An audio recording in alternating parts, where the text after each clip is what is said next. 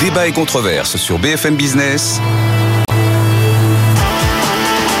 Nicolas Dose accueille les experts. Avec Nathalie Janson, professeur à l'EOMA Business School, et François Ecal, fondateur de FIPECO.fr, professeur d'économie à Paris 1. Allez, encore une fois, sur FIPECO.fr. Il y a une note, on va pas en parler aujourd'hui parce que, effectivement, François me disait, elle est quand même très technique. C'était comment améliorer nos comptes publics. La qualité. La qualité des comptes publics, voilà. Il y a plein de réactions hein, sur ce qu'on s'est dit depuis ce matin. Euh, Far Looking. Très bonne intervention sur votre plateau. Je n'ai jamais compris pourquoi les fossoyeurs de Total Energy ne devenaient pas actionnaires à, Dado. Vive les profits, vive les dividendes. Et on emmerde les jaloux qui veulent, qu'ils ne veulent pas de dividendes et qui sont contre les fonds de pension. Euh, qu'est-ce qui, selon vous, n'est pas de l'écologie punitive? Pas mal la question de Becca. Qu'est-ce qui n'est pas si, ah bah, L'écologie subventionnée. Bah, si c'est de, la norme ou de la taxe, oui, bon, d'accord, taxe qui vous viennent, redistributive. il ne reste, bah, que la celle qui, qui, vient de, des entreprises elles-mêmes, enfin, des, exploitants. Quoi. Il y en a plein qui ont fait de. Enfin, moi, j'ai je, eu la chance de rencontrer un viticulteur qui se faisait, euh, euh qui, se faisait ridiculiser par ses, par ses euh, voisins parce qu'à l'époque, il mettait pas de pesticides. Ça se faisait pas. Il y avait mmh. des herbes dans ces vignes, elles étaient horribles. Mmh. Ah là là, il est nul, celui-là, il fait du vin dans des vignes qui sont horribles parce qu'il y a de l'herbe. Bah, aujourd'hui, euh, c'est le roi du pétrole parce que euh, tout le monde admire le fait qu'il ait jamais utilisé de pesticides. Enfin, je veux dire, c'est quand même incroyable. Lui, il n'a pas eu besoin de normes. Lui, c'était une conviction personnelle. C'est ça qui m'énerve dans, tous ces discours, c'est qu'il y, a vraiment des gens qui ont des convictions et qui les suivent. Heureusement d'ailleurs. Alors, on avait l'OCDE qui nous disait, euh, François Ecal, avec des, prévisions franchement 2,1 en 2024 pour les États-Unis. 0,3 pour l'Allemagne, 0,6 pour la France, qui sont d'ailleurs les deux lanternes rouges de l'Europe, une zone euro à 0,6 également. Euh, le budget, quand c'est important à la prévision de croissance dans un budget, parce qu'en fonction de cette prévision de croissance, découle toute la suite de votre budget pour son exécution dans les termes prévus au moment où il est voté. Découlent les recettes publiques que vous, sur lesquelles vous pouvez compter et toute la dynamique d'activité sur laquelle vous pouvez compter. Si vous vous plantez de moitié, ce qui objectivement n'est pas vraiment le cas ces dernières années. Moi, quand j'ai commencé ce métier, c'était du simple au double ou au triple entre les prévisions complètement fantoches et la réalité observée sur le terrain. Mais enfin là, si vous vous plantez de moitié, ça va compliquer la donne. Donc si l'OCDE a raison, qu'est-ce qu'on fait, François Ecal Ah, c'est une très bonne question qui, à mon avis, doit hanter euh, les esprits à Bercy en ce moment. Parce que la, la prévision, les nouvelles prévisions de l'OCDE sont quand même nettement inférieures à celles du gouvernement. Hein. On peut dire que l'OCDE a toujours tort, mais je ne pense pas que ce soit bah, suffisant. Pour 2024, donc pour l'OCDE, CDE, c'est 0,6, euh, alors que pour le gouvernement, c'est 1,4. Et pour 2025, c'est 1,2 pour le CDE et 1,7 pour le gouvernement. Alors, le gouvernement va dire que le CDE est trop pessimiste. Il va dire qu'en 2023, d'ailleurs, personne ne croyait à sa prévision de 1% et qu'en fait, on l'a quasiment atteint, un chouïa après. C'est le grand argument de Bruno Le Maire. C'est le grand argument. Pour envoyer, euh, voilà. promener les Cassandres qui refusaient de croire à ses choix. Je, je pense que là, ils pourront, comme il y a quand même un consensus assez général sur des prévisions qui sont nettement inférieures à celles sur laquelle ont été construits le budget 2024 et la loi de programmation des finances publiques, je pense qu'ils vont quand même être obligés de faire quelque chose. Et s'ils font quelque chose, s'ils révisent la croissance à la baisse, forcément, bah, comme tu l'as dit, ça va avoir un effet, un effet automatique sur les recettes publiques. Et donc, si on ne fait rien, si par exemple on considère que les prévisions de l'OCDE sont bonnes, cas extrême, parce qu'elles sont peut-être trop pessimistes. Mais si on considère que les prévisions de, croissance de l'OCDE sont bonnes, ça veut dire que le déficit public mécaniquement qui est prévu pour 2025, il va être relevé de 0,7 points de PIB, quasiment 20 milliards. Parce qu'il y aura moins de recettes et un peu plus d'indemnisation de chômage, parce qu'il y aura un peu moins d'emplois, etc. Donc 0,7 points de PIB de plus. Donc on prévoyait en 2025 on prévoyait un déficit à 3,7% euh, de PIB, bah, ça veut dire qu'il va rester euh, vers 4,5%. C'est-à-dire qu'on n'arrivera pas à descendre nettement au-dessous de 5% du PIB. On va rester autour de 4, 5, 5. Donc ça, c'est si on ne fait rien. Donc la question fondamentale que va se poser Bercy dans les prochaines semaines, c'est dans ces conditions-là, qu'est-ce qu'on fait? Il y a deux solutions. Soit on s'accroche aux prévisions de déficit public, notamment parce qu'on veut absolument, arriver en 2027 à un déficit inférieur à 3% du PIB. C'est un, objectif politique. Euh, à ce moment-là, bah, il n'y a pas 36 solutions. soit on fait plus d'économies, et ce qui est déjà prévu comme économie est quasiment impossible. Les 12 milliards d'économies, je, le milliards, je ne vois pas. comment on va y arriver. Parce qu'on n'a plus beaucoup de choses exceptionnelles à éteindre, ce qui permet l'effet trompe-l'œil des économies qui n'en sont pas. Soit on augmente les impôts, et là je ne vois pas très bien non plus comment on va faire, alors qu'on est déjà euh, les premiers de l'OCDE, on n'a plus beaucoup en, en, matière de taux des prélèvements obligatoires, on n'a plus beaucoup de marge. L'autre solution, qui en fait est conforme aux nouvelles règles budgétaires européennes et à l'esprit de la loi de programmation des finances publiques. C'est de se dire que le principal objectif en matière de finances publiques aujourd'hui, ça n'est plus le déficit en pourcentage du PIB, c'est la maîtrise des dépenses publiques. L'idée centrale des nouvelles règles budgétaires européennes, c'est que chaque pays se donne un objectif année par année d'évolution de ses dépenses publiques. Dans le cas de la France, cet objectif, il est très strict. Ce qui est dans la loi de programmation des finances publiques, c'est une croissance des dépenses publiques là sur les prochaines années qui est quasiment de zéro en euros constants. C'est pour ça qu'il faut trouver 12 milliards et que c'est extrêmement difficile. Et donc je pense que la solution. Vous venez de répondre à la question. La réponse à la question, c'est il faut s'accrocher à cet objectif d'évolution des dépenses publiques. Et si le déficit est plus élevé que ce qui était prévu parce que les recettes se sont cassées la figure, eh ben tant pis. Eh bien tant pis, on l'accepte. Hmm. Ce que les économistes appellent laisser jouer les stabilisateurs automatiques. Si l'activité est moins importante, il y a moins de recettes. Bon, ben voilà. et, on l'accepte. On n'essaye pas de le compenser. Je pense que c'est ça. Alors ça va être très difficile à faire accepter parce que évidemment, j'entends d'ici les républicains dire oh mais voilà, on est revenu sur les objectifs de déficit public. excusez-moi, mais les républicains, ils ont perdu une bonne part de leur crédit politique parce que des postures tenues il y a un ou deux ans qui ne soutiennent plus lorsqu'elles sont dans les faits inscrites dans les textes. Euh, on l'a vu sur plein de sujets là. Ils sont totalement incohérents, mais je les entends déjà. Oui, oui. Bah. J'entends les cris d'orfraie. Voilà. Mais je pense que je ne pense pas non plus qu'il faille faire de la relance, etc. Donc ça, parce que ça, j'entends du côté gauche le discours. Ah oui, mais cet objectif de maîtrise des dépenses publiques, on va nous dire qu'il est austéritaire déjà, que dans le contexte actuel, euh, bah, au contraire, il faut augmenter les dépenses publiques. Non, je pense il faut se tenir à cet objectif qui est très dur, qu'on va déjà avoir du mal à respecter, beaucoup de mal à respecter. Bah ça, ça renvoie à ce qu'on a dit tout à l'heure sur l'écologie. Hein. Euh, si on veut plus taxer, si on veut plus taxer, si on ne veut plus normer, euh, bon, bah il va falloir subventionner. Euh, donc ça va être très très difficile à tenir. C'est à ça qu'il faut s'accrocher. Et tant pis si le déficit public est un peu plus élevé que prévu. Donc j'entends ce que vous me dites. Il s'agit absolument pas de faire de la relance, mmh. absolument pas de faire de la rigueur et de l'austérité, sans tenir à la loi de programmation pluriannuelle sur les dépenses, sur les dépenses pour coller à nos engagements européens et laisser jouer le déficit public comme une forme de stabilisateur.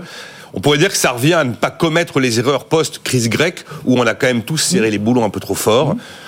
Et, on a mené presque des politiques cycliques qui finalement mettaient du euh, aggravaient la situation. On, va y arriver parce que vous m'avez vous avez commencé à me dire ces 12 milliards, je vois même pas comment on va pouvoir les trouver. Déjà, c'est pour ça que je pense que c'est pas la peine d'essayer de vouloir en faire plus. De toute façon, c'est pas possible. Déjà les 12 milliards, on aura, on aura beaucoup de mal à les trouver. Je vous rappelle qu'on a promis un milliard de CVE en moins en 2025 aux entreprises et 2 milliards. J'ajoute qu'il y, a, oui, j'ajoute quand même quelque chose dans le discours de politique générale d'Atal. Il y a une phrase que personne n'a remarquée ah, je, vais, je vais voir si je l'ai remarqué. qui, à mon avis, annonce quand même un changement. Il a reparlé des 2 milliards d'euros de baisse d'impôts en faveur des classes moyennes, en disant que l'engagement sera tenu. Ce qu'on n'a pas remarqué, c'est la phrase suivante, dans laquelle il a dit « Cette baisse d'impôts sera financée ». Et elle sera financée en faisant appel à la solidarité nationale. Ça, c'est nouveau. Il n'a jamais été dit jusqu'à présent que cette baisse d'impôts serait financée. Pour moi, ça, ça veut dire on va baisser de 2 milliards, en effet, je ne sais pas encore très bien comment, les, impôts sur les classes moyennes. On va augmenter d'autres impôts parce que... Ben, on a un problème de finances publiques. Donc on va donc moi enfin mon discours c'est il faut il faut tenir la dépense mais en revanche moi j'ai toujours dit, des baisses d'impôts non financées, ça n'est plus à l'ordre du jour. Il faut arrêter les baisses d'impôts non financées. Donc je pense que le gouvernement a entendu ce message et cette petite phrase dans le discours d'Attal me le laisse. Je l'avais pas vu. Je reconnais, je reconnais que je l'avais pas vu. Le milliard de CVAE, il est financé pour vous à ce jour? Ben, il n'est pas financé, mais je ce, ce que Attal vient de dire sur les 2 milliards pour les classes moyennes, peut-être qu'il dira la même chose sur euh, la baisse de la CVAE dans quelques semaines. Robert Rivaton a un peu joué à Madame, Madame Irma en venant ici il dit Moi, je prends mon ticket que d'ici à 2027, vous n'échapperez pas à quelques points de TVA. Hum, hum. Et vous? Oh, Pas avec on, est ce en, gouvernement. on est en dessous de la moyenne européenne. En, on est en, en dessous 2000 de la en moyenne 2028, européenne. possible, oui. Ça vous inspire quoi euh, nos, nos, nos petites discussions sur les, les, les, les... Non mais c'est intéressant la position de François Eccal. Pas d'austérité, mais pas de plan de relance non plus. Tenons la parole prise et tant pis pour les déficits. C'est moi j'achète pas mal.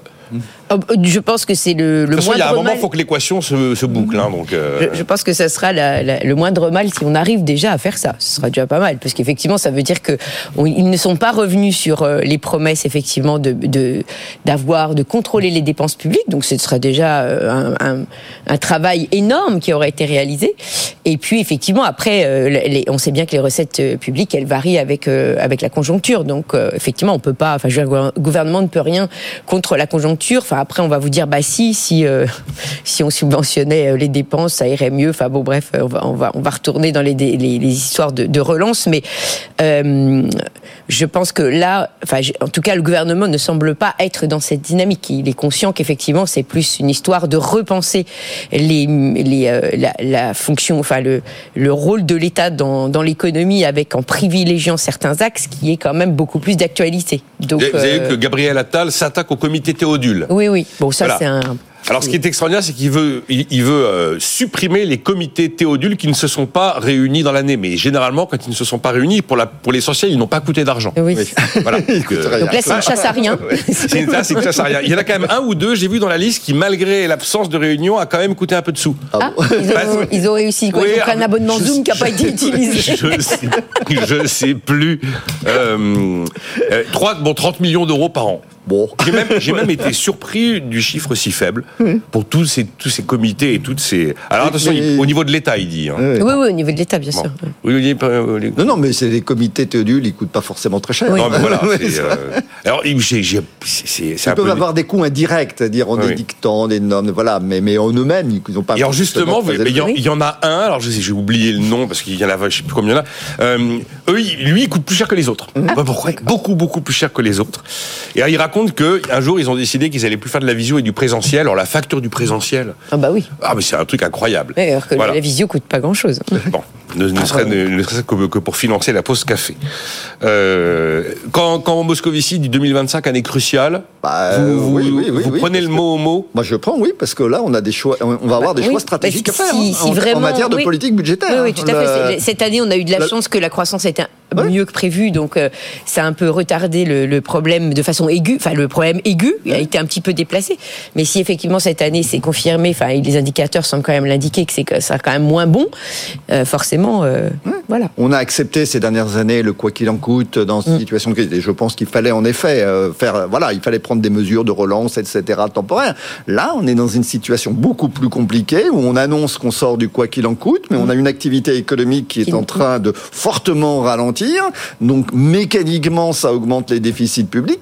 Qu'est-ce qu'on fait dans ces conditions-là hein Bah, vous C'est avez vu, là, le- très difficile. On n'avait pas acté cette décision à la fin décembre où normalement bon et sont arrêtés les comptes 2024 et puis il s'est invité un petit peu par surprise le fait qu'on allait bel et bien euh, doubler les franchises médicales. Euh, c'est ça, c'est ce genre de petites mesures euh, semi indolores euh, qui vont euh, petit à petit. euh, c'est ça la solidarité qui va payer la baisse d'impôts Oui, des oui, classes mais moyennes. seulement le, ça rapporte euh, au mieux quelques centaines de millions. 800 on n'est pas- millions. On n'est pas à 12 milliards. hein. Non, non, c'est 800 millions d'euros en passant la, le reste à charge de 50 centimes à 1 euro sur une boîte de médicaments, de 1 euro à 2 euros sur la consultation chez le médecin et chez le paramédical. Je sais plus sur les transports sanitaires, je, mais je crois qu'on passe de 2 à 4 euros sur le transport sanitaire. Euh, tout le monde dit depuis un certain temps que à un moment la, corde fiscale, de manière plus ou moins discrète et plus ou moins assumée, sera brandie. Nous avons 13 minutes devant nous. Euh, comment vous vivez ce qui se passe sur l'immobilier commercial américain, Nathalie Janson? Il y a quelques mois, on commence tous à flipper parce qu'on voit qu'il y a une banque qui est hyper exposée, qui doit solder en urgence un portefeuille d'obligations en mark-to-market, ce qui fait qu'elle se retrouve finalement avec des pertes énormes. Bon, évidemment, la Fed a un peu d'expérience, elle arrive, elle sort, elle sort les bons dispositifs qui vont bien. Et puis, en fait, l'immobilier commercial américain, c'est une crise grave, profonde. Plein de banques régionales y sont énormément exposées. Et voilà qu'un nouvel établissement, et même d'ailleurs un établissement d'origine japonais, eh bien, se retrouve à nouveau rattrapé par les mêmes stigmates. Et chaque fois, on se dit, oulala, quand la finance va pas, et quand en plus il y a le mot immobilier, l'alchimie est pas bonne. Oui, alors là, le, problème soulevé, c'est le portefeuille effectivement de, de, de, immobilier commercial qui est en fait est, plus compliqué à évaluer en termes de risque du, de l'immobilier résidentiel parce qu'en fait, il est plus il est plus hétérogène. Donc il, déjà l'année dernière, quand justement on s'interrogeait sur l'impact de la hausse des taux sur les banques et qu'il y a eu des, les premiers frémissements sur les banques régionales américaines, c'était un sujet qui était récurrent dans les, la presse spécialisée euh, financière sur effectivement est-ce que euh, d'où viendra le, prochain défaut? Et beaucoup pointaient sur la problématique de ce de ce de ce portefeuille qui, en effet, est compliqué, donc est plus opaque, si vous voulez, que les autres. On a plus de mal à, évaluer le paquet, la qualité du paquet que pour, euh, que pour le résidentiel. Donc on se demandait effectivement quand on allait avoir les premiers signaux qui vont faire que bah, certains portefeuilles finalement vont s'avérer moins bons que d'autres. Et bah voilà, le, le c'est arrivé. C'est-à-dire qu'il faut un, un, temps de latence évidemment entre temps, puisqu'il faut que la conjoncture se dégrade pour que certains ne puissent pas honorer leurs échéances pour que ça se manifeste. Mais effectivement, on a bien des établissements du coup américains qui se retrouvent donc là dans un problème classique. Parce qu'autant la Silicon Valley Bank n'était pas du tout un problème classique de banque, puisque c'était une exposition sur un portefeuille long, oui, c'est des, obligations cédées avant le terme. C'est pour voilà, ça que... pour, pour les banques, en général, on associe une banque à, quelqu'un qui prête de l'argent. Donc là, la SVB, c'était pas son cas. C'était pas un problème de prêt, de qualité de portefeuille. Alors que là, on est dans un portefeuille, dans un cas beaucoup plus classique, néanmoins qui pose problème, mais qui est plus classique dans son essence. C'est-à-dire que, effectivement, la hausse des taux a eu un impact, mais pas, c'est plus sûr parce que l'emprunteur était plus fragile et que, effectivement, il n'a pas remboursé comme il faut. Donc là, c'est plus classique. Bon, est-ce que pour ça, il va y avoir euh, enfin après on, revient toujours à la même chose. Tout le monde, là on est sur du régional, donc on n'est pas sur des établissements effectivement systémiques. Néanmoins, forcément, une banque qui a des difficultés a des répercussions, c'est normal. Donc euh, j'espère qu'on va pas ressortir le bazooka pour ça, parce que ça reste des banques régionales. Et d'ailleurs, à ce propos, vous avez dit qu'effectivement les États-Unis, avaient ressorti toujours leurs outils comme il faut euh, pour aider. Et on peut d'ailleurs peut-être le lier au fait que la conjoncture finalement américaine était pas si mauvaise, parce qu'il y a aussi ça aussi qui contribue. C'est-à-dire que quand vous aidez régulièrement et que vous avez du financement qui aurait dû, aurait dû être moins élevé, mais qui finalement est plus élevé parce que vous avez des liquidités qui est revenue sur le marché, bah faut pas s'étonner qu'après effectivement vous ayez des anomalies dans les prévisions qu'on avait faites au départ, puisque de toute façon vous réinsufflez des liquidités à un moment donné, vous devriez en avoir moins. Ça fait un moment, Nathalie, que vous m'expliquez que en dépit des politiques de resserrement monétaire, euh, la liquidité, elle, elle s'est pas, elle s'est pas évaporée. Ça veut dire qu'en fait on n'a pas, on n'a pas encore stériliser suffisamment de liquidités. en fait, on a bien augmenté les taux, il n'y a pas de doute, mais en fait, il y a toujours des, liquidités qui ont été remises. L'Angleterre en a remise euh, à l'automne euh, il y a deux ans, la Fed en a remis au mois de mars, et c'est pas négligeable. C'est-à-dire que quand vous regardez le bilan de la Fed, elle, ça avait annulé son, son action précédente des mois. Donc, euh, bon, moi, c'est vrai ça. Donc, si vous voulez, moi, je, effectivement, je pense que du coup, ça perturbe le, la, chronologie des événements, puisque de toute façon, vous venez réouvrir de la liquidité alors qu'elle n'aurait pas dû être Et à chaque fois, au motif que l'établissement est, est, euh, systémique, bon, je suis désolée, la SVB, elle est systémique effectivement pour euh, l'écosystème de, de, la Silicon Valley. Mais euh, bon, sortie de ça, je ne pense pas qu'elle était systémique au sens de la BNP ou de la Société Générale. Si je vous dis que le, la bonne stratégie, c'est de réduire les bilans, mais de baisser les taux pour les banques centrales. Est-ce que ça vous Oh bah, ce serait presque. Alors euh, oui, euh, étant donné qu'elles les déjà augmentées. Mais c'est de le faire sans attendre le mois de juin. Oui, c'est ça. C'est-à-dire que effectivement, euh, quitte à, enfin, moi, je serais plutôt favorable aujourd'hui, compte tenu de la conjoncture, quitte à, à, baisser les taux. Ce qui est, ce qui est surtout hyper important, c'est, c'est de, c'est effectivement de continuer à baisser le bilan. Effectivement, dans les deux priorités actuelles, c'est plus la, la, continuité de la baisse du bilan pour désengager la banque centrale de ce marché qu'elle, qu'elle vient en fait fausser. Enfin, elle, elle, y introduit, elle, elle, ça fait un effet de distorsion. Ah bah il vaut mieux qu'elle arrête effectivement cette action et quitte bah, effectivement à, baisser les taux. Euh, on est clairement euh, quand vous regardez effectivement les, les, ceux qui sont très portés sur les bilans de banque centrale, c'est quand même plutôt ça la porte d'entrée, c'est de continuer à baisser le bilan. J'ai vu là qu'il y avait euh, quand même une baisse de taux d'emprunt immobilier en France qui se confirme. On est passé de 4,24 à 4,15% sur 20 ans hors assurance selon l'Observatoire Crédit Logement CSA au mois de janvier. Il y a aussi eu l'actualisation des prévisions du bâtiment qui prévoit 150 000 suppressions d'emplois d'ici à 2020. Il y a peut-être un moment où il faut... Euh, Bah, c'est certain que le, oui, le secteur immobilier, il est, de toute façon très lié euh, à la conjoncture, enfin voilà, à la, politique de taux. Euh, voilà. Donc en effet, euh, c'est malheureusement, de toute façon, c'est le premier à en bénéficier et c'est le premier à, subir les conséquences. Voilà. François Ecal, la baisse des taux des banques centrales, ça aussi, c'est quelque chose qui pourrait donner un peu d'air? Oui, ah, maintenant, est-ce que c'est le moment ou pas Ou comment faut-il combiner ça avec, euh, je dirais, une, politique de bilan de la Banque centrale? Je ne suis pas un spécialiste de la politique monétaire. C'était très bien ce que j'ai entendu. Sur l'histoire de la, soutenabilité, de la soutenabilité de la dette, quand on dit crucial, derrière le mot crucial, on peut tout imaginer, euh, François. Là, il y a Jérôme Powell, il a dit, euh, la il y a un problème d'insoutenabilité de la dette américaine. Bon là, je le vois pas dans le fonctionnement euh, de l'émission obligataire américaine. J'ai pas l'impression qu'il y ait un stress particulier. Et comme vous le disiez, le privilège exorbitant du dollar, il est bel et bien là. il y a un stress aux États-Unis qui, qui, qui, revient régulièrement euh, tous les ans ou tous les deux ans, trois ans. C'est lié au fait que le, le Congrès américain vote une limite à l'endettement de l'État fédéral. je me dis et, forcément, cette limite, à un moment, elle, est, elle finit par être atteinte. À un moment, donc régulièrement, tous les deux ans, tous les trois ans, je sais pas, bah, il faut voter une nouvelle limite. Et donc ça, c'est à chaque fois, c'est un stress gigantesque. Ah oui, c'est le psychodrame. C'est le psychodrame. C'est le psychodrame. si on passe leur limite, euh, le lendemain, le, mais ça, les, mais les parcs restent fermés, la, la, la, la, la liberté. Non les Américains, le Congrès se donne à lui-même pour des raisons bah, politiques. C'est un stress qui rappelle un petit peu le frein à l'endettement à l'allemand. On se, on se met des stress. si on avait quelques stress, ça serait pas mal aussi, François. Mais dans cette discussion, je pense qu'on oublie quelque chose, c'est-à-dire que soit euh, le les États-Unis ont ce privilège, effectivement, on le voit bien aujourd'hui. Enfin, je veux dire, on l'a toujours vu, mais là encore plus, comme euh, on, l'a déjà évoqué euh, plusieurs fois sur ce plateau, le fait qu'on vive aujourd'hui dans un monde de collatéral, c'est-à-dire qu'au niveau financier, en fait, ce qui, ce qui, ce qui compte aujourd'hui, c'est moins qui vous êtes pour emprunter que qu'est-ce que vous avez comme collatéral, puisque ça, ça a vraiment été la, la grande transformation de 2008. 2008 a marqué les esprits. On va expliquer ce que c'est qu'un collatéral quand même, oui, Oui, tout à fait. Donc, en, quand on emprunte, on emprunte sur son nom, en général, en tout cas c'est comme ça qu'on fait, et bien sur le marché financier, pour éviter ce problème de contrepartie, de savoir si on, connaît bien la qualité de, votre signature, on a en fait euh, euh, changé de, de, matrice et on est allé sur l'utilisation de titres hyper liquides de très bonne qualité pour se substituer en fait à cette qualité de signature.